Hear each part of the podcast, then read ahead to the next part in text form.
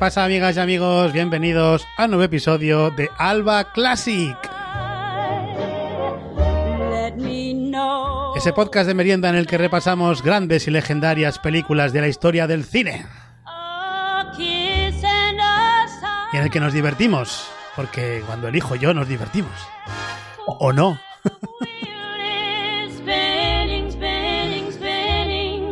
Alba Classic número 17. Igor Yaguno, muy buenas. Muy buenas tardes y un gustazo volver a estar con vosotros una tarde más aquí, desgranando la historia del cine. ¡Ay, pana!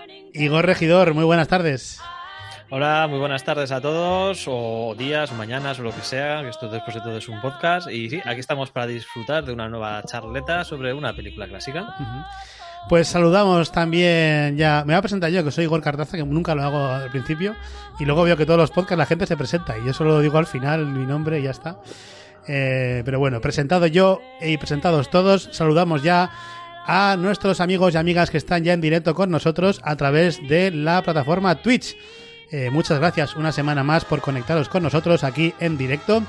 Veo que hay gente incluso de México. Un saludo a Adriana, a Spiri Duarte eh, a Yepo, a Marisa también que está por ahí ya, ya están comentando.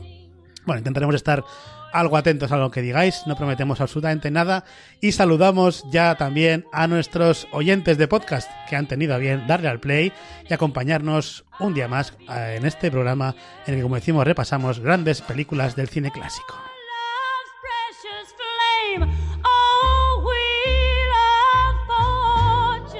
Ya has visto como no has saltado las alertas, ¿no? Ya, no, pues no, ya, yo ya no sé qué hacer, sinceramente. Ya no sé qué hacer.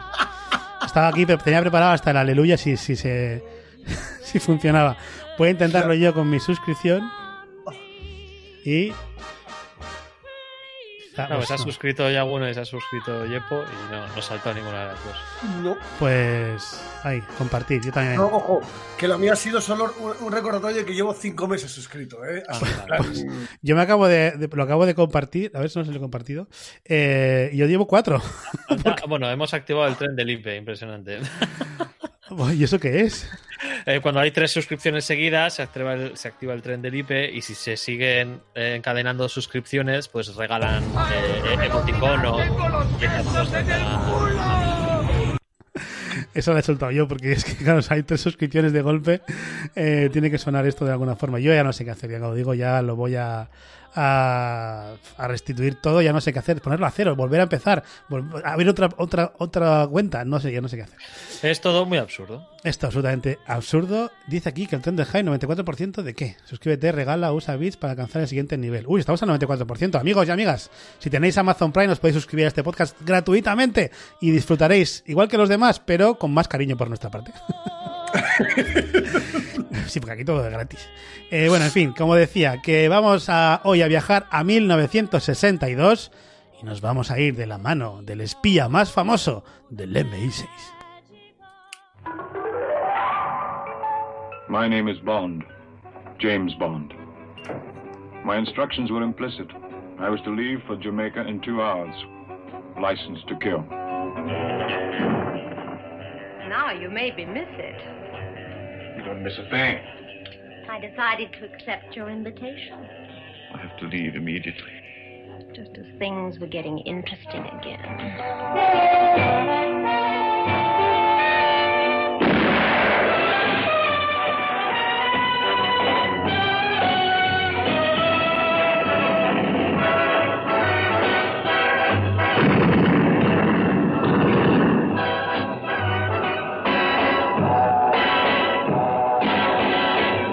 James Bond, 007.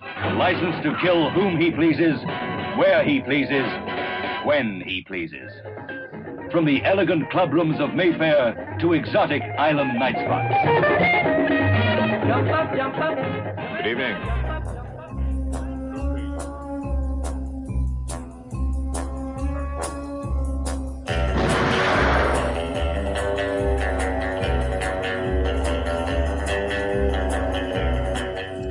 Pues como habéis escuchado y habéis visto los que estáis en Twitch, hoy vamos a hablar de Agente 007 contra el Doctor No, o en su versión original, eh, Doctor No, tal cual en inglés, o Doctor No.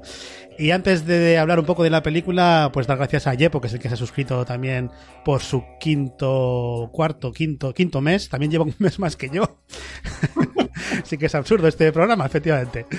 En fin, ¿por qué vamos a hablar de Agente 007? Bueno, en primer lugar, eh, voy a decir que es una película, como, como comentaba, de 1962, que dirigió Terence Young, una película británica, la primera película en la que pudimos ver al Agente 007, eh, salido de las novelas de Ian Fleming, con un guion de Richard Maybaum, Johanna Harwood y Berkeley Mather. Y música, esta música que suena tan mítica ya en todas las películas de James Bond de Monty Norman, con fotografía de Ted Moore e, y interpretada esta película por eh, el gran Sean Connery, al que hoy también queremos seguir rindiendo ese homenaje por su fallecimiento hace un par de semanas y después de haber, perdón, después de haber tocado, repasado el otro día Los Intocables de Leon Ness. Y lo que nos narra esta, bueno, aparte de, de tener a Sean Connery, tenemos a Ursula Andress, a Jack Lord, a Joseph Weisman, Anthony Dawson, Sena Marshall, John Kitzmiller y Bernard Lee, y nos narra la historia de James Bond, que tiene que acudir a una misión en Jamaica por la desaparición de un compañero del servicio secreto británico, y allí descubre que hay una siniestra organización liderada por un tal Doctor No en Crab Cay, no sé en castellano cómo lo, lo dicen, si llaman, lo llaman eh, Cabo Cangrejo o Cayo Cangrejo. No, lo llaman igual. Crab Cay, vale. Pues, eh, y bueno, y a partir de ahí ya magia. Y como siempre hacemos cuando eh, alguien eh, ha elegido una película es contar por qué eligió esa película. Entonces, yo sí, mi historia con la película es que yo no sé, no tengo ni idea de cuándo la vi por primera vez. Eh, probablemente fuera pequeño y no sé ni siquiera si fue la primera película de James Bond que yo vi.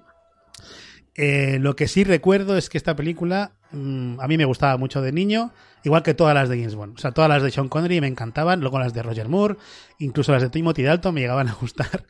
Eh, pero a mí siempre me gustó el que más, Sean Connery, como James Bond.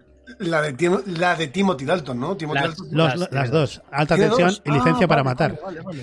El único sí. que tiene solo una es la de Al Servicio Secreto de Su Majestad. Bueno, Yo para- No sé qué.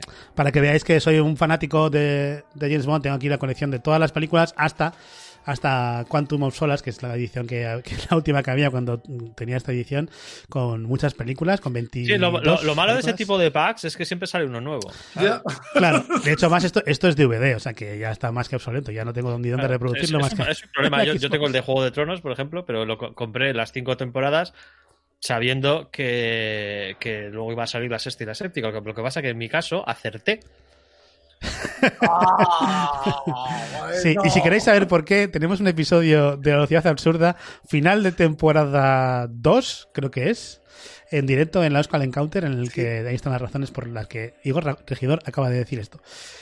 Así que os empezamos a, a ir allí. Bueno, el caso es que yo decía, yo soy gran fan de las películas de James Bond. De hecho, las películas de James Bond que menos gracia me hacen. O sea, no es que me hagan menos gracia. O sea, no me gustan tanto como las antiguas, son las de ahora, de Daniel Craig. Porque yo no veo a, al James Bond que yo admiraba de pequeño, ¿no? A ese, a ese gentleman que. Vamos a tener debate. Sí, sí, claro, claro. Ahí está, eso es lo bonito de este programa. Y entonces traerla, me parecía que haciendo homenaje a Sean Connery, creía que hablar de la primera película que hizo de James Bond, ese personaje que le, hizo saltar al estrellato absolutamente, un chico que no había hecho absolutamente nada, que era culturista y después de este papel, pues eh, incluso del que a veces ha renegado en, en algunas ocasiones, también era mi especialista como persona, Sean Connery, eh, pues eh, este papel obviamente había que reconocérselo y me parece que era un buen tema para hablar en Alba Classic. Así que, eh, otro... He recibido que Ha dice... acabado. Ha acabado el tren del IP, hemos alcanzado el nivel 2. Ah, un apoyo impresionante, dice aquí. Sí, sí. Hemos alcanzado el nivel 2 gracias a esos bits que, que han regalado. 200 bits y 3 suscripciones. Y entonces ah, que nos han al- regalado ya- bits también. Sí. Y ahora se están entregando emoticonos a todos los seguidores de Muchas gracias. que están en Ah, este sí, sí, gracias por los bits, Yepo. No sé qué hacer con sí. ellos, pero... tan, tan... O sea, nos queda tanto por aprender de esta historia. En fin, que a lo que iba. Eh, después de dar yo mi versión y la historia de por qué he elegido esta película, vamos a ver qué dicen mis compañeros... so- Ah, bueno, todavía no he hecho mi valoración de la película. No. Vale. Eh, hablamos nosotros y luego digo yo la mía. Yo, yo- yo he, explicado, he explicado la historia y ahora quiero saber. Siempre, qué- siempre- siempre haces lo mismo, entonces no, Sí. no, no esperamos otra cosa. Igor Yaguno, ¿cuál es tu historia con la película y qué te ha parecido después de, de Pues verla ahora? yo tengo dudas de si la había visto. ¿Qué dices? Sí, tengo muchas dudas. Yo es que no he sido un, un fan aférrimo. A ver, me gustan las películas de James Bond, pero no he sido el típico fan. Y yo recuerdo haber visto. Esta seguro que no es la primera que vi, seguro. Es más, tengo, tengo la, una imagen, no sé si de Roger Moore en, el- en el traje espacio. espacial y el tío de la y tiburón. Sí, con tiburón. Moonraker, sí. Moonraker. Tengo esa imagen, mm, pero mm, incluso no sé si antes vi la, la no oficial. O sea que. Nunca digas nunca jamás. No, no, la, la Ah, que, la, la que es el que no es la que es la primera película de no oficial de James Bond. No, a ver, la, primera, la primera no. vez que se apareció en pantalla James Bond en una pantalla fue en televisión, en un episodio de televisión. Esta fue la primera vez. La primera vez que salió en pantalla en película fue esta.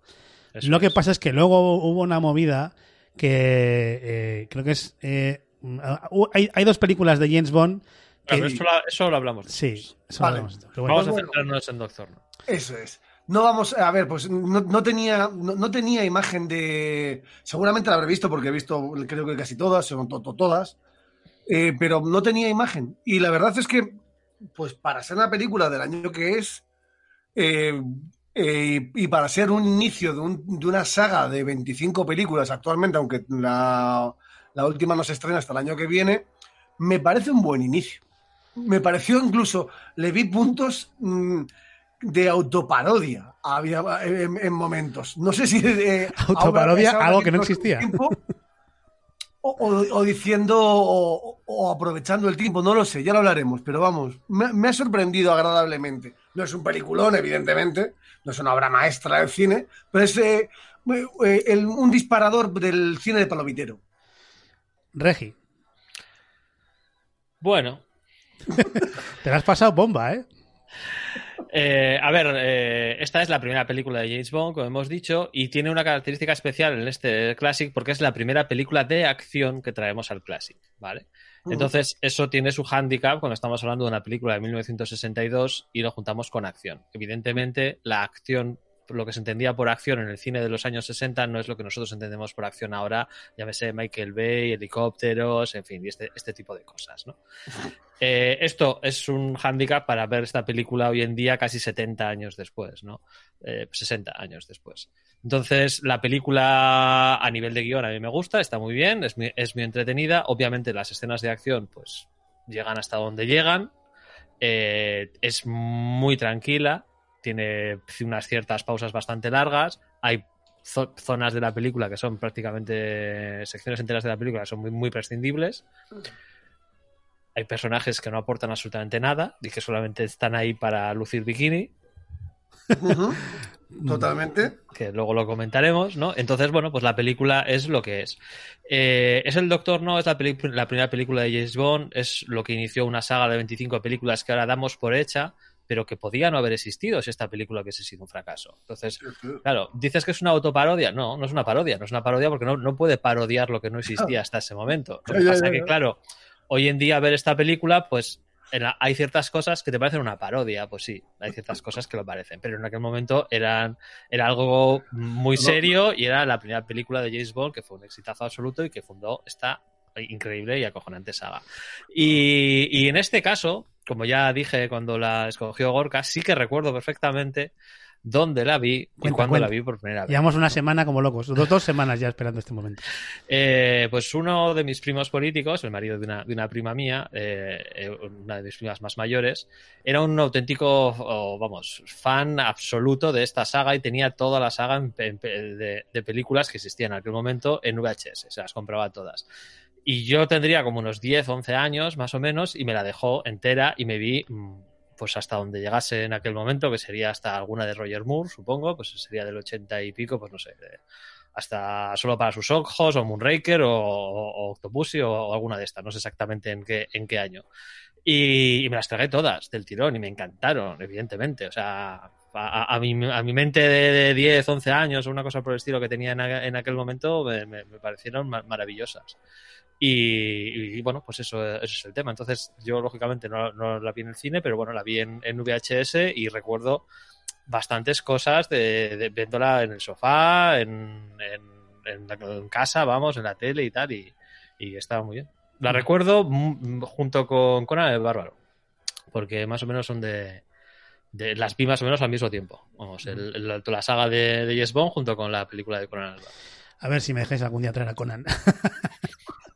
no al clásico, sino la de, la, de, la de Momoa. No, no, no, no, no, no, Momoa, ni que Momo, ni Momo. La de la de no, la del Choache, que ya tengo ganas de hacer más Choache. En fin, eh, voy a dar mi, mi, valoración de la película. La verdad es que a mí eh, me gustaría una vez más contextualizar la película en el momento sí. en el que se hizo. Como decía Regi, es la primera película de acción de la que hablamos en Alba Classic. Y diría que es de las películas que hemos visto en Classic, probablemente una de las que, me, de las que menos bien ha envejecido. Sí. sí. Eh, porque, claro, porque. Eh, la, y eso la culpa la tiene sobre todo, como también decía Regi, todo lo que hemos visto después de James Bond.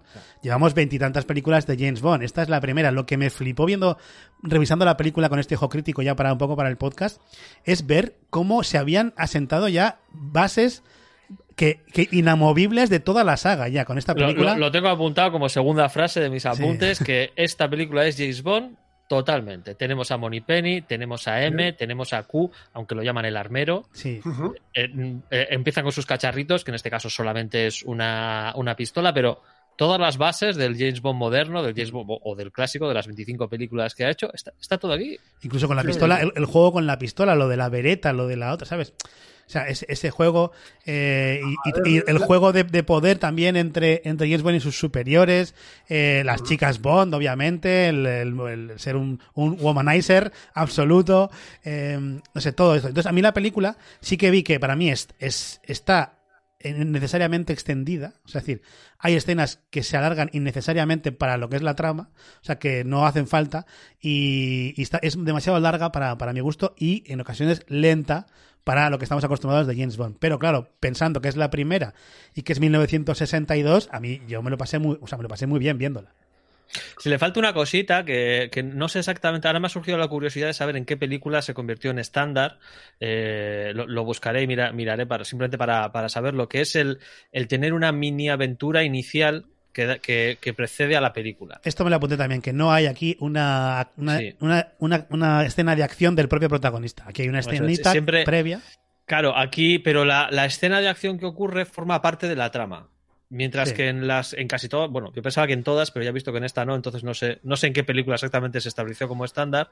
La, las películas de James Bond siempre se inician con o la última parte del caso que no, te va, no va a tener que ver con el siguiente, es, suele ser una escena de acción o algo que es el final de un caso y luego ya James Bond empieza el siguiente, ¿no? Y, uh -huh. y yo pensaba que era desde la primera, pero ya, ya, he visto aquí que no, porque aquí empieza con una escena de acción, pero en la que igual no está Bond involucrado y es precisamente la introducción a, a este caso, que es la desaparición de, del agente de inteligencia que estaba en, en Jamaica, ¿no? Uh -huh. Sí, yo creo que también eh, últimamente, en las últimas películas, sí que eh, las escenas están algo relacionadas con la trama general. Sí. En las sí, últimas, sí, sí. Daniel Craig. Ya, pero es que, a ver, el, a nivel de trama, desde la, esta última parte de Daniel Craig, eh, 007 es otra historia, a, sí. para mí ha crecido. Sí, sí, sí, a ver. Eh, para mí se ha desentendido de la, de la saga. Bueno. Bueno, ya, ya, hablaremos en otro sí. momento si sí. tenemos un programa o algo. Pero la, las películas de Daniel Craig han hecho algo que no, que no tenían las anteriores, que es hacer una trama global entre ellas. Exacto. Mientras que la, todas las demás películas de James Bond han sido películas independientes, cada una, que sí era el mismo sí. personaje, era James Bond, pero no, la historia de una y otra no continuaba más allá de la presencia de Spectra. Eso es. Y estamos ante la mayor saga de películas de la historia, ¿no? Sí, yo creo que sí, ¿no? Quitando, vamos, eh, por delante de Star Wars y por delante de Star Trek. De Star Trek. Star Trek. Star Trek está por delante de Star Wars, por, perdona. Sí, sí, sí, sí, no, no, no. perdona. Ahí, ahí, perdona, perdona. No, no quería decir el orden exacto. Quería decir Star Trek, delante de Star Trek y de Star que Wars. Se están poniendo las pilas para cogernos, ¿eh? Se están poniendo las pilas sí, para cogernos. Sí, la verdad que sí. Sí.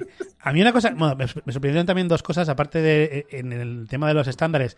Ya me sorprendió que se hablara de Spectra, ya me sorprendió muchísimo porque no me acordaba que en esta película el malo era el malo de esa organización, ¿no?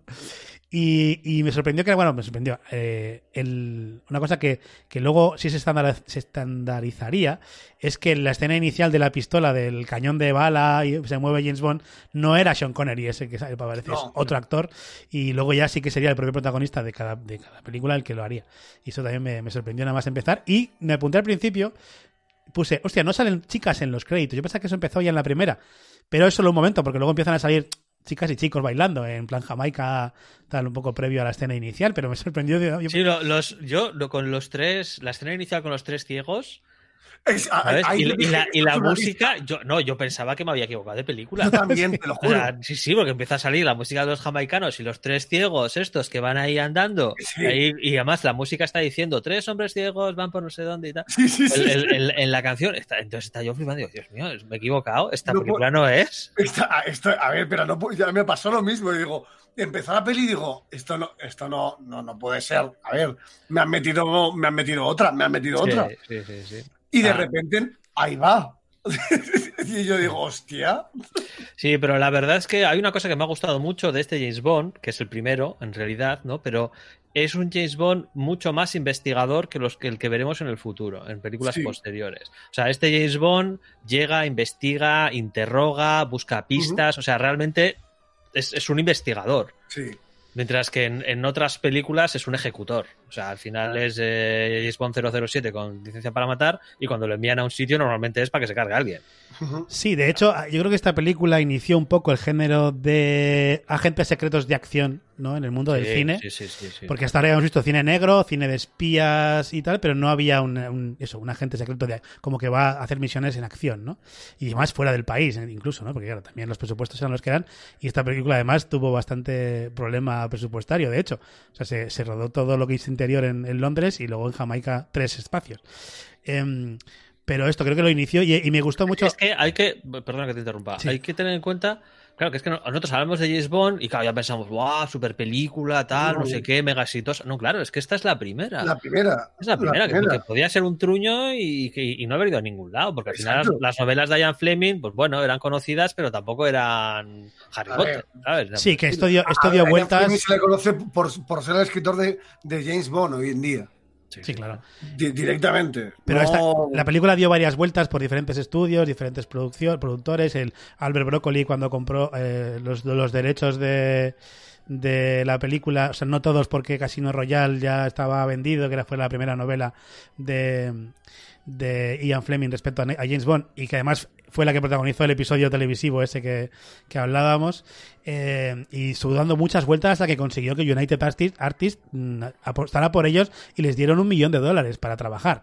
Eh, rodando con, en eso en Jamaica, que no, sería muy caro entonces en los 60, imagino como será ahora, pero y complicado, ¿no? Y los estudios tuvieron que hacer varios, escenarios en los estudios, toda la parte del, de, de la base del Doctor No está hecha, aunque a mí me parece que está espectacularmente hecha para la época y para el dinero que hay, o sea, está hecha con el mínimo presupuesto, o sea, mínimo mínimo que podían. Yo lo único que lo único que me ha parecido cutre de verdad en esta película, o sea, lo que sí que sí que dices, para meter esto mejor se lo habían ahorrado, es el dragón. Sí, O sea, el, el dragón de la isla se lo podían haber ahorrado, porque, porque no, no queda ni, re- ni remotamente bien. No, pero no. todo, pero todo, todo, lo- todo lo demás, todo lo demás está muy bien. O sea, vale que no es espectacular y la bomba y tal, pero no, pero que queda muy digno, muy digno. Es que yo creo que tenían eh, la idea de trasladar las novelas o el espíritu de la novela a la pantalla, entonces hicieron más es menos, es decir, todo lo que podamos meter como escenas de acción va, va a sumar y yo creo que si le quitas dos o tres cosas, la película gana- ganaría mucho. Sobre todo esto de- del dragón me sobra bastante a mí, aunque es lo único que justifica el miedo irracional de los eh, de los de los locales a viajar cerca de la de Cabo de Crab. Sí, pero bueno, lo que queda bien en el libro, porque al final en el libro lo describes y tal, el, el sonido, los ojos de fuego, y tal, lo- las luces, tal, no sé qué.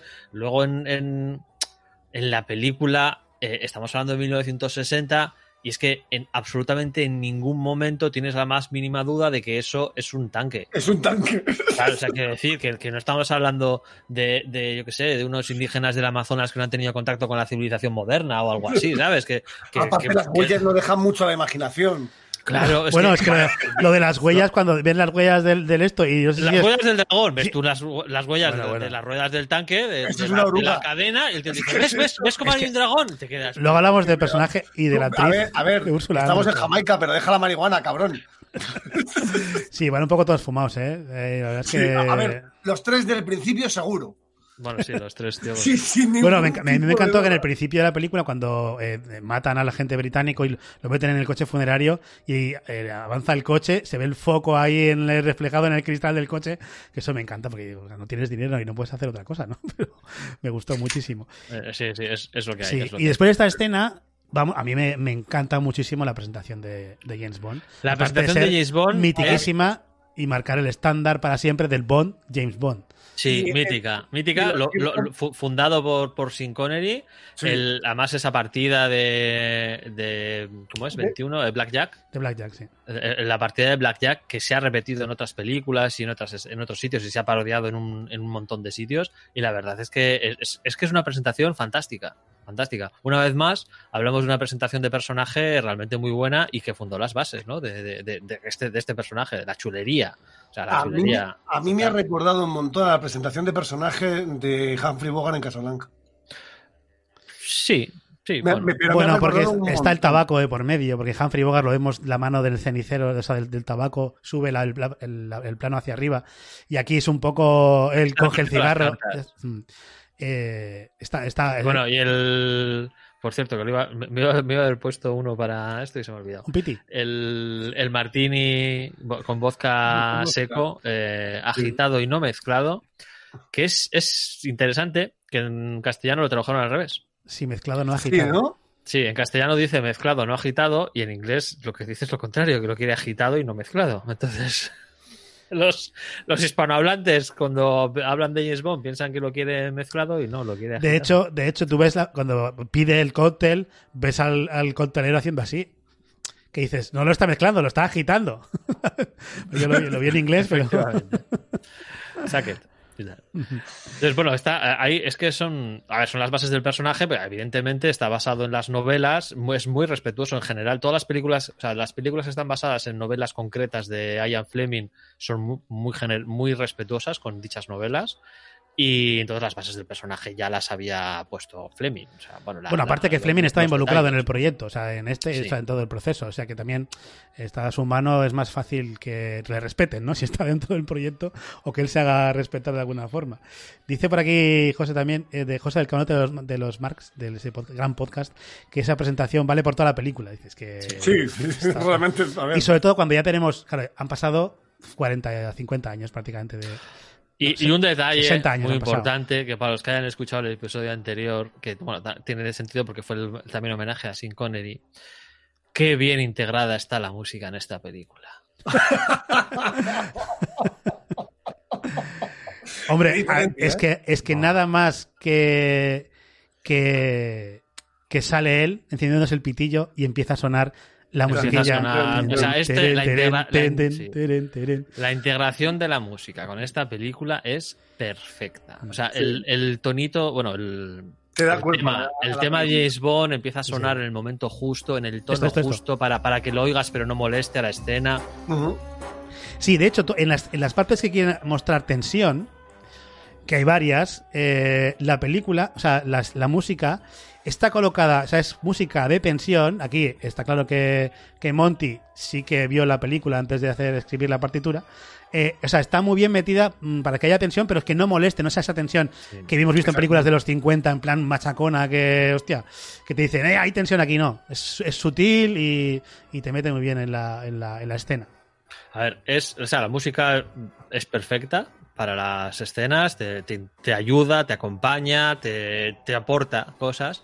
Y que este lema, que acabamos de oír, el lema de James Bond, se siga manteniendo 60 años después, es espectacular. Sí, a ver, eso a- a la al mismo nivel que Misión Imposible. Misión Imposible empezó la serie y, la- y es la marca de la casa. Es la marca de la casa. Es la marca de la casa. Igual que James Bond, eh, igual que Indiana Jones, igual que, em, que Star Wars. Tú Bueno, pero, pero en Star Wars eh, hay músicas eh, reconocibles, Sí. pero la música ha ido evolucionando y no Sí, tienen un totalmente. tema principal único que suena una y otra vez y Sí. que, y que ¿sabes? Tú identificas con algo concreto. La marcha imperial, ah, sí, pero siempre suena la marcha imperial. No, no es cierto, no suena siempre la marcha No. imperial. Lo que pasa es que estamos acostumbrados y la asociamos a Star Wars y demás, pero la música de las películas de Star Wars ha evolucionado muchísimo. Sí, a ver, igual que, eh, igual que también en cierto grado ha, ha evolucionado también la de, la de James Bond, por ejemplo. sí, sí, sí. En los últimos años eh, ha habido diferentes. A ver, se ha cambiado, se ha dado un, un tema principal y aparte se ha utilizado la música de.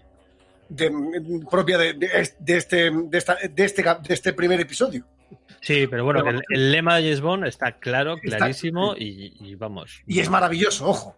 Sí. Y es maravilloso. No. Mm. No, y el. em, Dime. No, están, están en el chat eh, diciendo eh, que, por ejemplo, creo que Adrián dice el tema del el asesinato de la tarántula, que hay, un montón- hay mucha tensión ahí.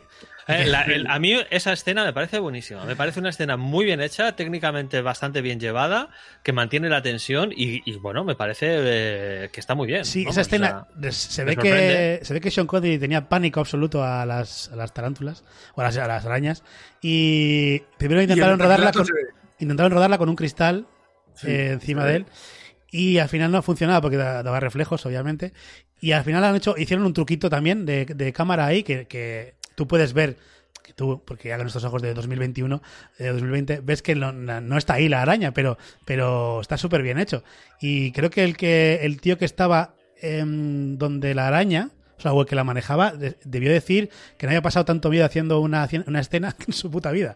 Era un, era un extra que no estaba acostumbrado a trabajar con, con animales venenosos.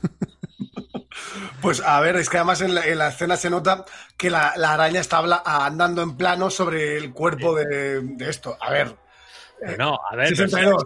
Es el 62, una vez más. 62, 62, pero la, la escena está muy bien, mantiene Sí. la tensión, es un intento de asesinato interesante, Sí, porque si hay algo en esta película son intentos de asesinato sobre el señor Bond. sí y fraca- fracasó uno tras otro, ¿eh? Sí, sí, sí.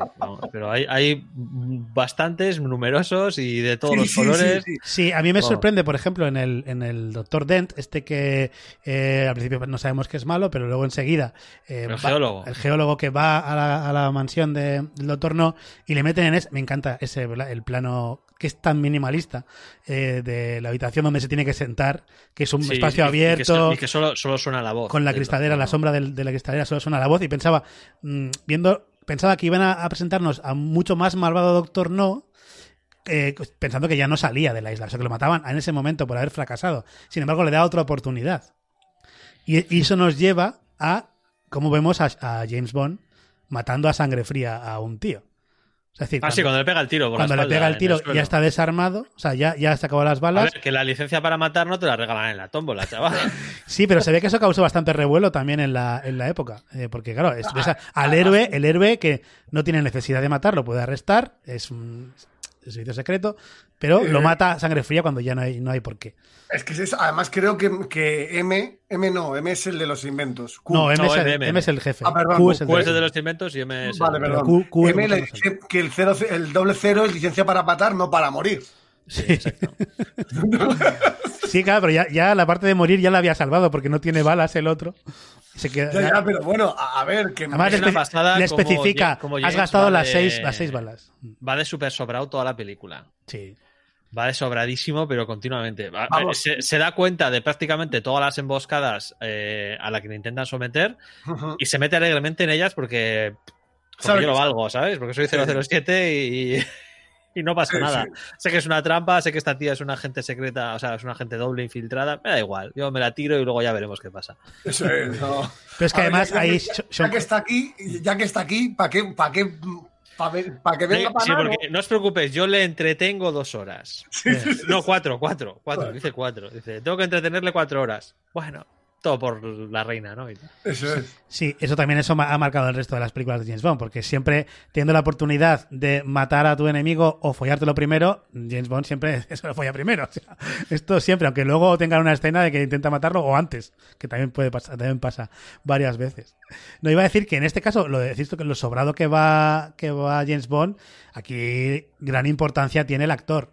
O sea, la presencia que tiene Sean Connery en esta película desde el principio y en cada escena en la que está, y yo creo que por eso lo eligieron al final, ¿no? Porque, Sí, sí. como decía, era un tío que era un, era un culturista, no tenía... Es impresionante las tablas que demuestra Sean Connery en esta película para ser un actor absolutamente novato, casi desconocido o desconocido. Sí, pero se nota y- su falta de tablas. O sea, tablas, no tablas. Pero- que su falta de habilidad interpretativa en esta película todavía. Hombre, evidentemente. lo que hombre, pasa es que no sus no es el parteners- Sean Connery que ganó un Oscar por eh, su papel en Los Intocables. Pues no, obviamente no. Claro, pero, Pero, pero- el contraste con mm, Úrsula Andrews o el que hace de, del jamaicano que les lleva, claro, Bueno, es que el jamaicano, no, eh, el jamaicano hay- que, lo tiene que matar según, según sale, según dice la primera frase. Y eso que doblado creo que mejora. Eso en original tiene que matar. Es, es- muy duro. El dolor- Pero es muy duro todos. En original todos son muy duros. La verdad, Sí, ¿no? O sea, creo que el, que el único que se salva en esta película de hacerlo bien, o sea, es, eh, es M, o sea, es el jefe. MM, Que sí. la- a mí me gusta mucho, además la presencia que tiene ese actor también, y también es una cara que se te hace conocida, se te hace ya Ya. también con el tiempo. Te- Es que tiene, tiene pinta. Yo no la he visto la versión original, pero dice, a ver, según iban los personajes bailando, yo he dicho, bueno, esto mejor, esto creo que el doblaje lo ha mejorado. Sí, pero por ejemplo, la, la fotógrafa, hay, una- hay cosas, la fotógrafa que le hace una foto cuando sale en el aeropuerto. Y luego Sí. está en la fiesta. Y En al final fiesta. esa no tiene, o sea, tiene cero Ninguna- trascendencia. Ninguna relevancia. Ninguna. Y en esa escena, precisamente, el jamaicano, que ahora no recuerdo cuál era el nombre del, del que le saca, el que le lleva en la lancha.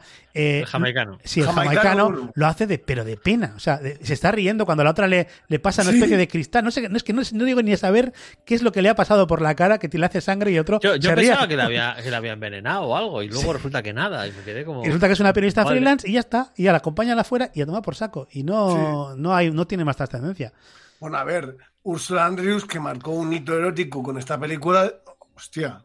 No, no, Ursula Andrews, o sea, yo no sé cómo volvió a trabajar. eso, es, eso es otro tema mm, que, bueno, yo ya, yo ya he introducido un poquito antes, ¿no? Pero, eh, vale, que, que bueno, al final James Bond, evidentemente, durante muchísimos años, en las últimas películas ya más modernas, pues no, ¿no? Ya esa imagen de sex symbol, sex symbol que se lía a todas y demás, pues eso ya no es así. De hecho, en, creo que es en Casino Royale, parodian, ahí sí que parodian un poco la escena de, de Doctor No de Ursula Andrews saliendo de, en bikini porque Sí. Daniel, Daniel Craig sale del agua en bikini y hace incluso, creo que hace incluso el mismo movimiento que hace la otra de, de limpiarse Sí, sí, el pelo sí. para atrás, me suena que lo hace también Da- Daniel Craig, para que Bueno, quede Hal- claro. Hal Berry llevaba el mismo bikini. En, Sí. una, en una película, no sé cuál. En una película. Pero bueno, el, el caso es que eh, los personajes de mujeres pues aparecen bastantes, casi todos son antagonistas de, de James Bond, que como hemos dicho antes, m- normalmente intentan matarlo, pero primero se lo follan o, se- o, o él se lo folla, se las folla a ellas y, a ver, y- en y este luego caso- las mata o, o- o no. A ver, en Pero- este caso ella entra a su habitación directamente. ¿Eh? Sí, sí, pero bueno, lo que quiero decir es que es- es- todos esos personajes tienen una cierta relevancia, importancia en la trama, pues bueno, pues son asesinas o, o agentes dobles o lo que sea.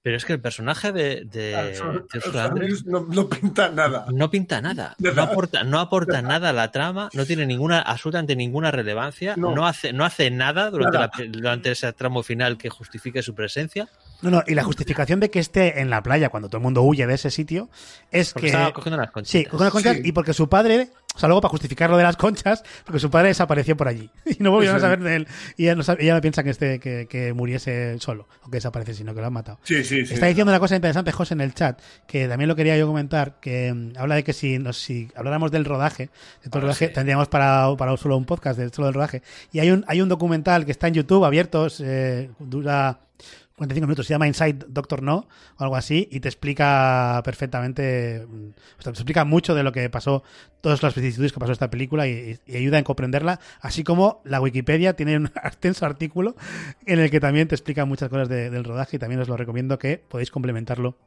con el visionado de la película y la escucha de este podcast, claro. Por supuesto.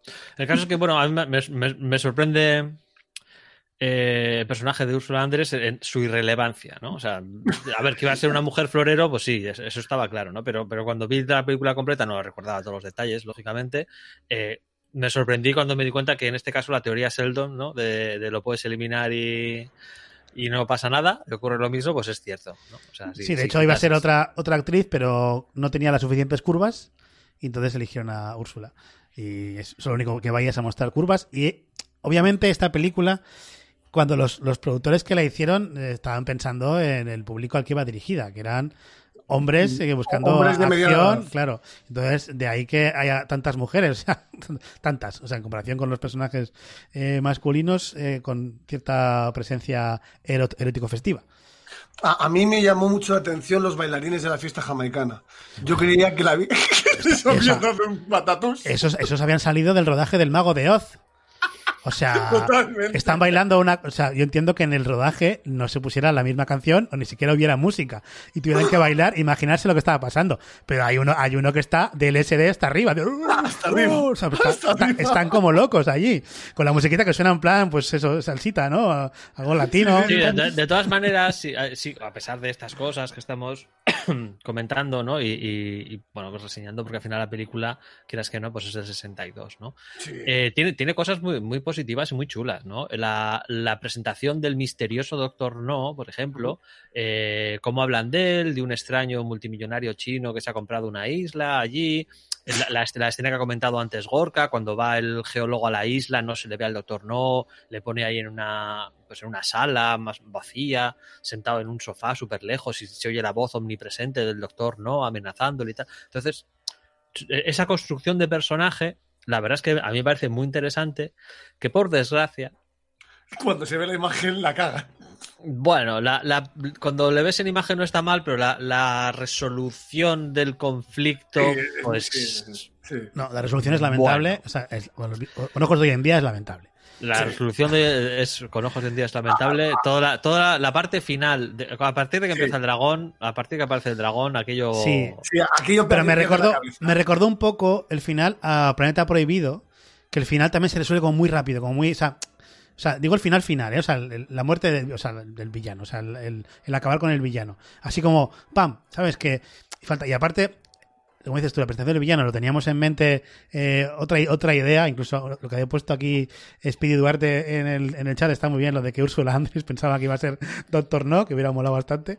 Eh, no, aparece y el tío con los guantes, no te explican tampoco eh, nada de por qué lleva los... No, pero incluso, incluso hasta la, hasta la, hasta la cena no está mal la cosa. Eh. O sea, todo el tema de cuando descubres que hay radioactividad, la escena de la de- descontaminación, que bueno, pues eh, es- Bueno, a supongo mí que me- será me- pa- me encanta para eso. enseñar a Ursula Andrés y a, y a Connery duchándose, ¿no? Supongo que Sí. sería esa, esa escena, básicamente. Eh, que va- van pasando por las distin- distintas duchas, tal, no sé qué, el complejo, ahí, eh, la, la extrañísima hospitalidad del doctor, no, ¿no? Porque llegan allí y les, les invita a cenar, les lleva a tal. To- Todo eso está bien, ¿no? O sea, está, es, bueno, es una construcción de personaje y, y una situación todavía bastante, bastante chula. Eh, luego llega la cena, tenemos una escena que sería típica de villano que tiene al héroe capturado y le cuenta todo su plan, Sí. ¿no? Que esto será probablemente uno de los primeros De los casos en, inicios. en sí, el sí, sí, de los, de los inicios que, que, que el, que el malo confiesa todo sin una sola. Vamos. Sí, yo creo que sí, yo creo que, no sé, probablemente sea el primer caso, ¿no? De estos, Sí. de, de ma- malo, malísimo tirano que ha capturado a héroe y... no y lo sé, porque en las pelis de ciencia ficción que se basan tanto en el paradigma del cómic, quizás habría, alguna de esas. Mm, Es posible. Bueno, el caso es que el- todo, esto, todo esto está, está bien, está chulo, Sí, ¿no? sí, está, está está chulo, es, es bas- bastante guapo. Pero entonces lo mandan a la celda. Y pues, Bueno, bueno, bueno, la celda, o sea, eh, se- solo falta o sea, un cartel, tiene- un cartel luminoso.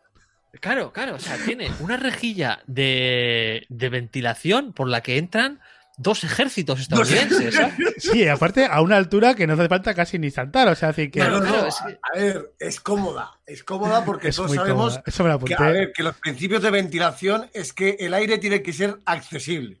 Es que, eh, o sea, me pareció alucinante. O sea, yo pensaba que, joder, que sería una trampa y que iba a llegar no sé, a- no sé a dónde, ¿no? Pero a algún lado que querían dirigirlo o lo que sea. y cuando no. veo que no, no, que realmente se ha fugado de la celda, es que no me lo podía creer. Mm. Dios, Dios mío, o sea, que, que tenía, tenía, tenía la rejilla de ventilación a la altura del pecho prácticamente y le ha metido un puño y, y ya está. Que sí, está. vale, que salta como una especie de explosión eléctrica y está protegido por electricidad. Venga, hombre. Es que es, es, es- A, ver, el, el Eh, diseñador. yo creo que es lo peor, bueno, junto, no- junto con el dragón, junto con el dragón, es lo Sí. peor de, de la A, a ver, hay que comprenderlo que el tío, a ver, que era buen diseñador de edificios, de no sé qué, pero de cárceles no. Que, que- que- que no tenemos que tener en cuenta que las cárceles hay que diseñarlas también. Bueno, a mí todas las, estas instalaciones menos la parte ya más, más tecnológica y del final, del que tampoco entendía muy bien qué querían hacer con esos cacharros, no tenía muy claro. Pero Desviar el, el- Sí, sí, desviar la, el esto- la- la nave espacial. Sí, pero no, no, no- no entendí el proceso. O sea, que, que no me explicaron a mí bien, a, mi, a mi mentalidad de letras, que no, no entiendo de ciencia, cómo, cómo querían hacerlo. explicado- Debería haber, haber entrado en más detalles en la cena. Sí, O sea, en, la cena en la cena con James Bond, ahí debería haber dado un par más de detalles, ¿no? Que bueno, ahí pues nos hablan de Spectra y alguna cosilla más y del trasfondo del propio Doctor No. Pero su Sí, plan. ¿Y cómo le justifica que se lo va a contar? Porque igual que vimos también en el último Classic, en la soga, eh, usted es el único capaz de entender lo que yo puedo hacer, ¿sabes? Por eso se lo cuento, Sí. ¿no? como me, me- está usted a mi nivel. Eh, Y luego le hace un chiste, el otro, como cambiar el, el rumbo de misiles compensa no tener manos. no, hay, no hay galleta, no hay manos, no hay galleta. Entonces dice el Doctor No, pues no, igual no estás a mi nivel. No estás a mi nivel. Está claro que no estás a mi nivel. Venga. Ya no, iba a decir, iba- a iba decir que las instalaciones, menos esa parte, todo lo que es las habitaciones o cuando ellos entran, a mí me encanta. La, esa- la escenografía, con lo poco que tenían, lo bien que hicieron esa, esa instalación futurista, tecnológica, las habitaciones, las puertas eh, estas de eh, redondas. Entonces, me gustó mucho eso. O sea, me- eso me ha, me ha gustado. Sí, está, o sea, ese concepto de búnker subterráneo, eh, sé de- del, del- del doctor maligno, en este caso, ¿no? Sea, Esto es así. O sea, es que es, el doctor mal- maligno. Eh, Entonces, eh, la verdad es que está muy bien. O sea, da esa sensación eh, enorme, ¿no? Que, que tiene, que tiene que dar, ¿no? De grandilocuente, gigantesco, ¿no? Todo por. Ay, venga, todo desmesurado y, y todo siempre enorme y muy grande. Entonces, yo creo que to- todo eso lo transmite muy bien, da, da muchísimo el pego, no, no se nota mucho, no, que no queda cutre, incluso con ojos de, de hoy en día.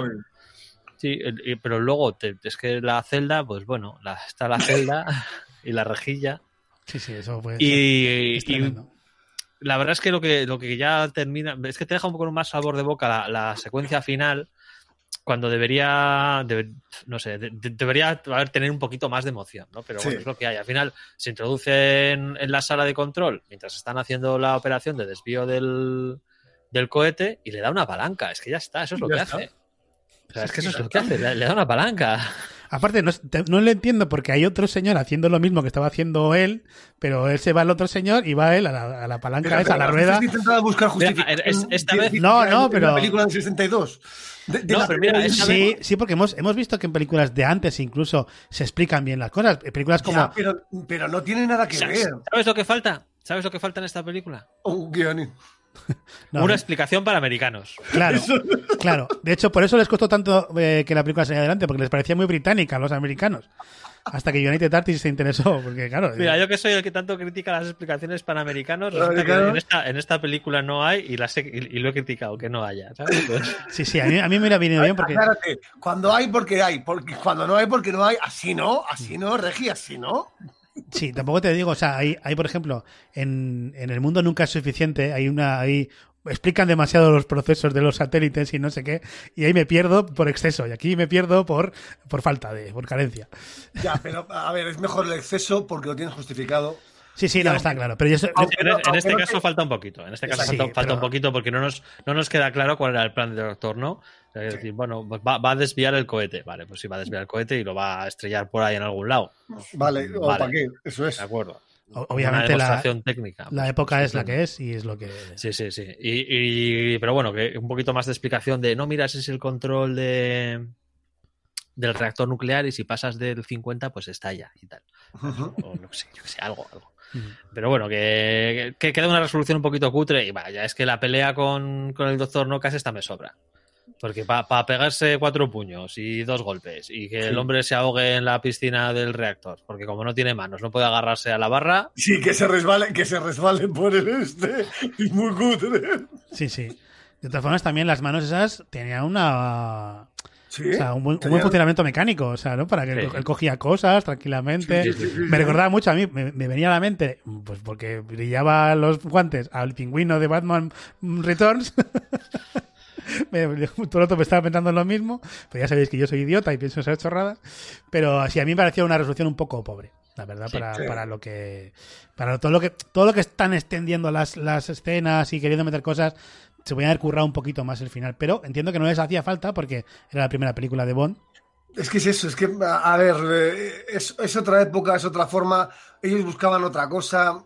Aparte, lo estamos viendo, esto lo estamos viendo con ojos del 2020, cuando realmente eh, los argumentos están absolutamente medidos, controlados. Ahora hacen falta muchas más explicaciones, evidentemente, para que entres dentro de la historia, pero porque llevamos 100 años de cine. Claro, Sí. por eso te digo que Y no hace es falta primera ta- película de acción que hemos traído a clase es. y, y se nota. Sí, Es la que peor ha envejecido de todas. Y también es verdad que para contar las cosas hoy en día no hacen falta tantos planos. exacto. Porque ahora se usa, en en esta película se usan muchos planos para contar algo que hoy en día, con menos de la mitad de planos, lo ha resuelto.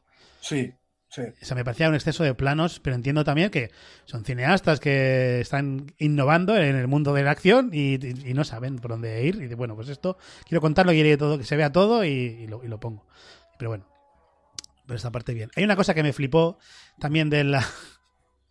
Esto también tiene que ver con la, parte más eh, técnica, pero ya vamos a vestuario. Eh, me flipó la supuestamente eh, la china, que no es china, la supuestamente esa, la- bueno, la que, la que le, quiere, le tiene que retener en su casa, a la que se tira, vamos. Ah, Eh, vale. Cuando le recibe en su casa, que ella sale de la ducha, pero ella en vez de albornoz tiene un vestido entallado para salir de la ducha. sí, sí, o se- sea, con sus con un moño medio seco. ¿Qué cojones hace? no, no, pero a mí el, vestido me explica. O sea, el, el albornoz, o sea, la toalla que usaba para taparse de salir de la ducha, que es que típico de las películas que se ponen la toalla por encima del pecho, pues ella llevaba el vestido, o sea, entallado, encorsetado, con, con, con botones, con lazo y con todo. Y con el espacio para los pechos. Bueno, a ver, pero cuando sabes que va a venir James Bond, pues no te pones cualquier cosa, hombre. Ya, ya, pero el salir de la ducha es que me hizo muchísima. Da igual, da igual, tienes que estar ahí preparada en cualquier momento porque viene James Bond. Y aquí me, me apunté justo después de eso, me apunté en mis notas. Él sabe que es mala, pero el polvete no lo perdona. A ver, a mí, a mí me chocó. Mira, yo es que ni siquiera había caído que esta tía debería ser eh, oriental. Pero. Es que pero yo, yo- doctor porque no, la, la decoración es china en su casa, se supone que ya. es, es, es- está relacionada con, el doctor, ¿no? Puede ser no accidental en- que ha No, vivido.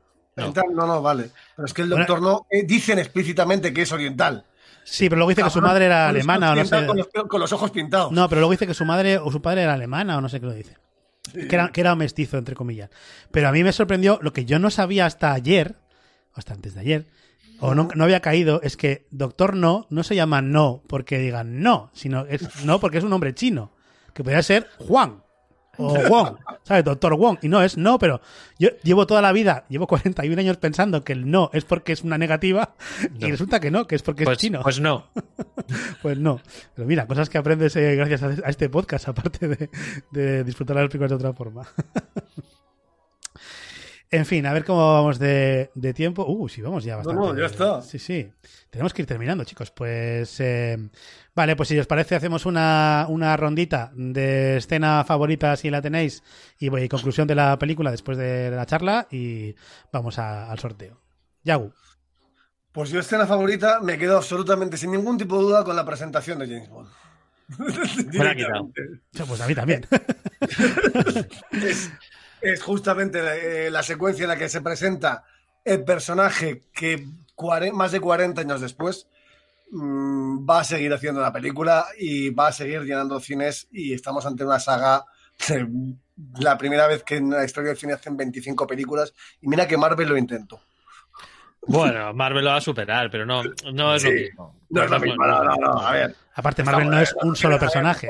Claro, es un personaje, es, es un universo compartido, pero no, no puede contar igual que James Bond. O sea, Que no, no, no, que no, no, no tiene nada que ver. No Te tiene nada que cuento, si dices todas las películas de Superman, vale, o todas las películas de Batman, vale, pero no, no me puede contar como misma saga en las películas de Superman, de Wonder Woman, de Flash, de la Liga de la Justicia, de Batman. No, eso no, eso no vale, eso es trampa. No, no, por eso.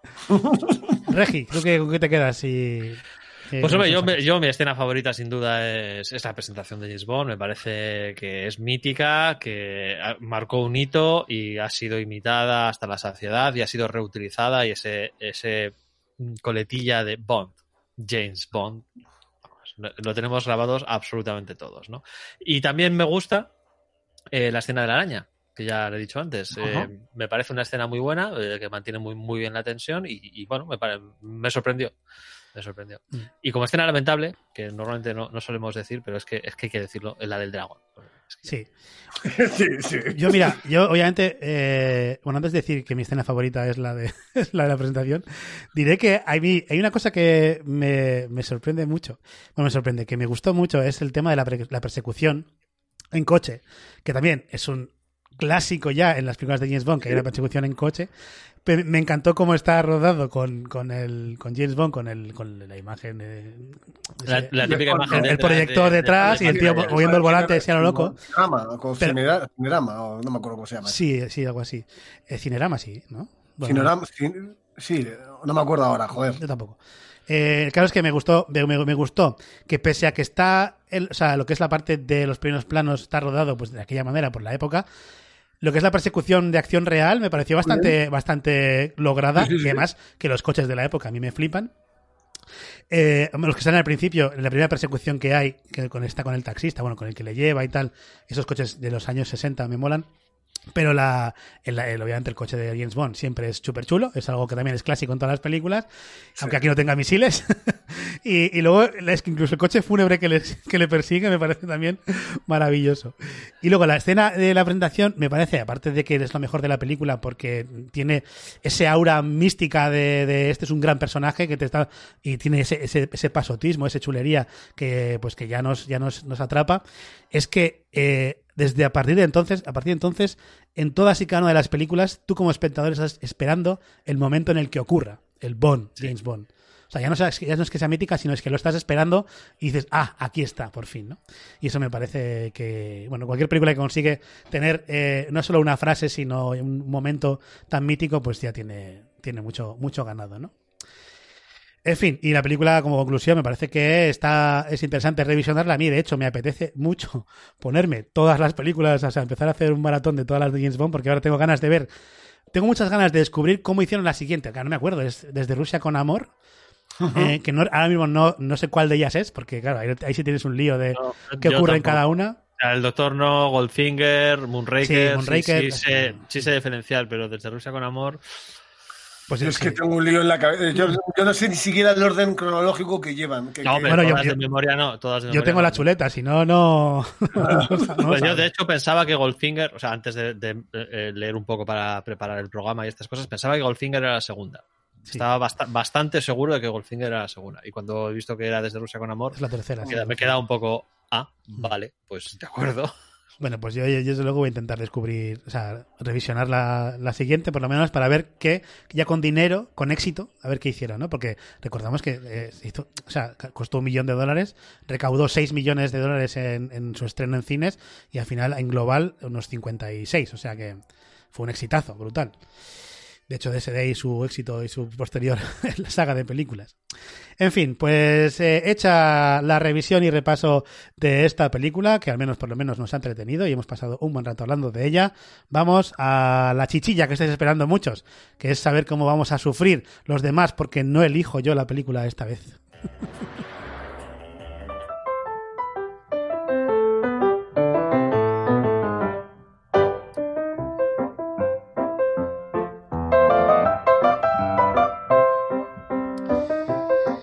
Y con esta música sabéis que nos toca pues revisar, a ver si consigo poner en pantalla. Podemos estar seguros de que Igor va a escoger.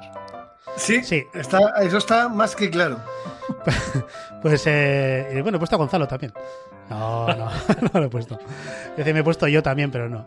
En fin, vamos a poner ya en pantalla para los espectadores de Twitch vean que no hay trampa ni cartón en esta ocasión y que están ahí los dos Igores para elegir, Igor Yaguno, Igor Regidor, y vamos a darle a sortear para ver cuál de los dos va a elegir la próxima película del Classic. Están los dos atentos a la pantalla, están mirando y les va a llegar con un poquito de delay porque ellos lo ven en la transmisión de Twitch y estoy alargando esto para crear más tensión. Y el elegido es Igor Yaguno. Vale, pues eh, mira, ahora me has pillado con Mira, ahora que no te hacemos tongo, ¿eh? Y te sale, ¿eh? Sí, cuando no hacemos tongo me sale. Pues tenía, ahora mismo tenía una duda. Ya está Bel en el chat diciendo que tongo. Tenía una, una pensada y se me acaba de ocurrir otra que tenía. mira, eso, espera, espera, piénsalo bien, porque es cuando haces eso una locura. ¿eh? Sí, a ver, también es cierto que la, la segunda, la que se me ha ocurrido ahora, tiene pinta de ser bastante más jodida que la primera. ¿eh? Woody Allen Yo, no hizo yo te recuerdo que tengo Metrópolis en. No, no, no, no, no. A ver, mira, es que, a ver, Ojito con lo que atacas, ¿eh? mira, es, es muy fácil. Voy a decir las dos. El séptimo sello 2. Dependiendo de vuestra cara, elijo una u otra. ¿Estás loco? ¿Estás, ¿Vas a hacer Sí. eso? Sí. Mira, Oye, ¿y si, pensado- ¿y si eligen en el chat? Vale. Vale. Me parece muy bien. ¿Dejamos que elija el chat? ¿A, a- a Sí. lo loco? Puedes poner Sí. una encuesta en Twitch. O sea, Con tú, di, dos- tú- tú con di dos- las, Ah, di ya, las dos ya puedo, es verdad. Espera, ¿cómo, ¿cómo se hace? ¿Cómo se hace? Espera, espera. Bueno, ¿Tú sabes? ¿Tú puedes? mm, No, sé que se puede, pero no, Editar no el sé- no sé título. cómo se hace. A ver si puedo aquí. eh, configurar de chat, mostrar iconos, emoticonos. No sé cómo se hace una encuesta. no, está, no está preparado para mí esto. Dios no está preparado para esto. Sí que he visto que lo hace la gente, pero yo no sé hacerlo. Nada, no tengo ni idea. Bueno, da igual. Para la próxima ya intentaré esto. Bueno, a ver, vete diciendo las películas. Vale, muy fácil. La primera es La Noche del Cazador. Oh. La Noche del Cazador. Gregory De Peck. Charles Lawton, con Robert Mitchum. A Robert Mitchum. Y la otra es Los Olvidados, de Luis Buñuel. Eh, amigas y amigos eh, que estáis en el chat, tenéis la oportunidad de ser trascendentales en la historia de este programa, eligiendo ahora mismo entre La Noche del Cazador y la de Buñuel, como he dicho que se llama, Eh, los, los Olvidados. Los Olvidados. Vamos a ver, un voto para La Noche del Cazador de José. Eh, tenemos los buñuelos olvidados, que de lo que tú estás. Los que, Los buñuelos olvidados. que, hombre, Esa se que será la de Buñuel. Es que estos, esta, esta Buñuel, gente, esta, esta otro gente, esta gente que hace podcast de humor, es que joder, qué cabrones son. por fastidiar, dice, dice Roberto. Roberto no, no aparece en el chat en todo el programa y aquí viene a tocar los huevos. MVS56 dice Noche del Cazador, vamos empatados ahora mismo. Eh, Vele, ¿tú has votado ya o vas, a votar la de Buñuel? A ver, no fastidies. Buñuel, Ay, ha, claro ha que vota- sí. ha votado Buñuel. Los Olvidados es mexicana, es cierto, que es la, la etapa Bueno, de- pues ha ganado los olvidados. Eh, si es por joder, Buñuel, pues entonces, si- a mí me jode más la otra. pues La Noche del Cazador es un peliculón. Por eso me, me jode más esa. De hecho, no la he visto, ni he visto ninguna de las dos, pero salimos para, bueno, para hablar de Buñuel. Creo que no he visto ninguna película de, de Buñuel. Ya, Los buñuelos, tenemos buñuelos. Yo tampoco, y tenía ganas. Ah, o sea, que no lo has visto. No, a ver, ni loco. O sea, se te acaba de ocurrir esta ahora. O sea, ¿cuál es la que tenías pensado? No, tenía, a ver, tengo, tenía pensado dos de No, no, no, no, no, pero no, no reveles, no, no saques aquí No, no, no, tus no, no, cartas, pero una, por ejemplo- habrá- hay a muchos ver. más programas. No, has No, dicho no, que no, tenías dos pensadas. O sea, una pensada y ya se te ha ocurrido otra. ¿Cuál es la que te No, acaba de es que ocurrir? una creía que era del- que, creía que entraba en Alba Classic y no entra, es del 77, que es Viridiana. Ah, no, no. Entonces eh, digo, Veridiana, no, coño, eh, he visto la fecha, digo, no. Digo, a ver, es que quería traer Buñuel también, porque eh, no hemos hablado nunca en- de ningún director español en el Classic. Y hay algunas cosas, eh, a ver, con razones más que suficientes, ¿eh? Ojo. Sí, sí, hombre. Esa- No, Es que nos pilla en una época Jodida, un jodida. poco complicada, ¿sabes? En España. Jodida. Bueno, imagínate este, eh, Buñuel que se tuvo que hacer ir a México para hacer películas decentes. sí. Claro. De hecho, hoy hablamos de Buñuel en la lista de las películas más polémicas de la historia. Y no era esta, ¿no? Era otra. No, era El perro andaluz, que yo creo. No, no, no. No era otra. Era otra que hizo en, en Francia. Ah, vale, Ni vale. idea. Bueno, pues entonces, Los Olvidados de Luis Buñuel. ¿De qué año hemos dicho que es esta? Del, Del 50. del 50. Uy, raspando el larguero. Bueno, pues, eh, los- los olvidados. 20 años, ¿no? Los Olvidados será la película de la que hablemos en el próximo Alba Classic. Yo no sé si podré venir.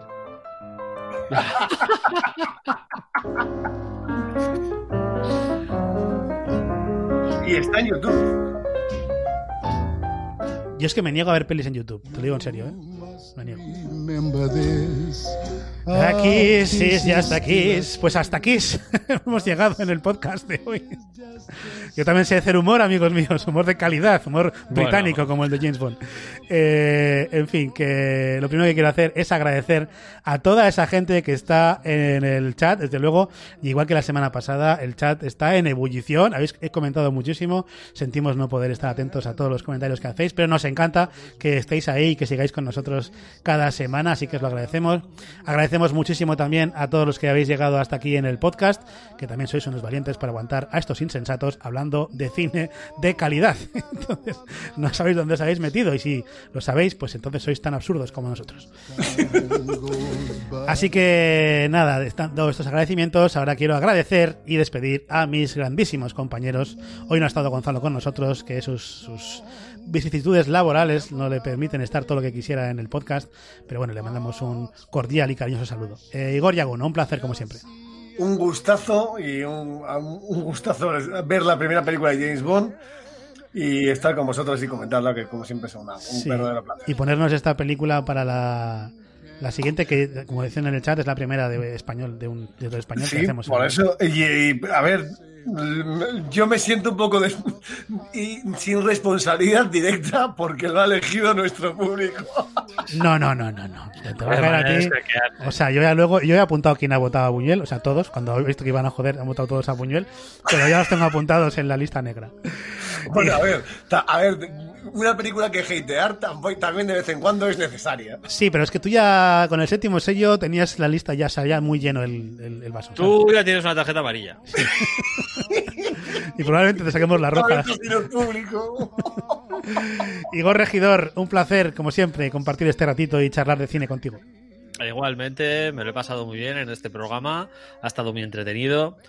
Hemos visto el inicio de una saga que se mantiene hasta nuestros días, cosa que no, no es nada sencillo cuando estamos hablando de una película del 62, que evidentemente ha envejecido como ha envejecido, pero que es muy disfrutable y que recomiendo que vean los eh, que se hayan introducido en James Bond en años más cercanos a- al actual, ¿no? Mm. Mm, Yo creo que ver los orígenes del personaje es interesante, aunque evidentemente, pues a, a ojos modernos no, no es lo mismo que la, Quantum, Quantum de Solas o cualquiera de las películas de Daniel Craig. De hecho, eh, si revisáis los orígenes, o sea, os recomendamos que reviséis los orígenes de este personaje, porque quizás, por algún azar del destino, eh, os venga bien para dentro de poquito tiempo, si vais a estar pendientes de este podcast.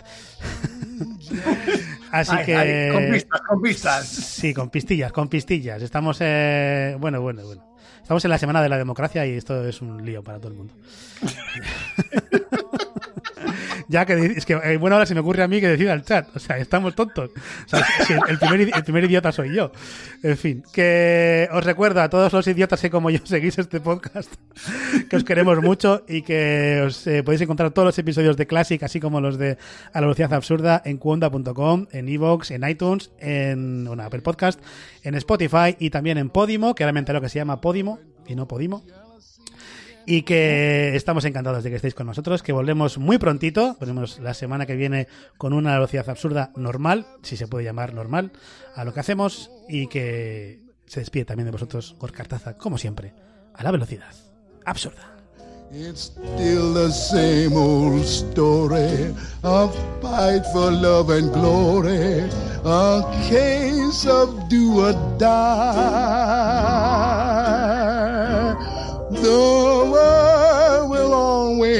welcome along.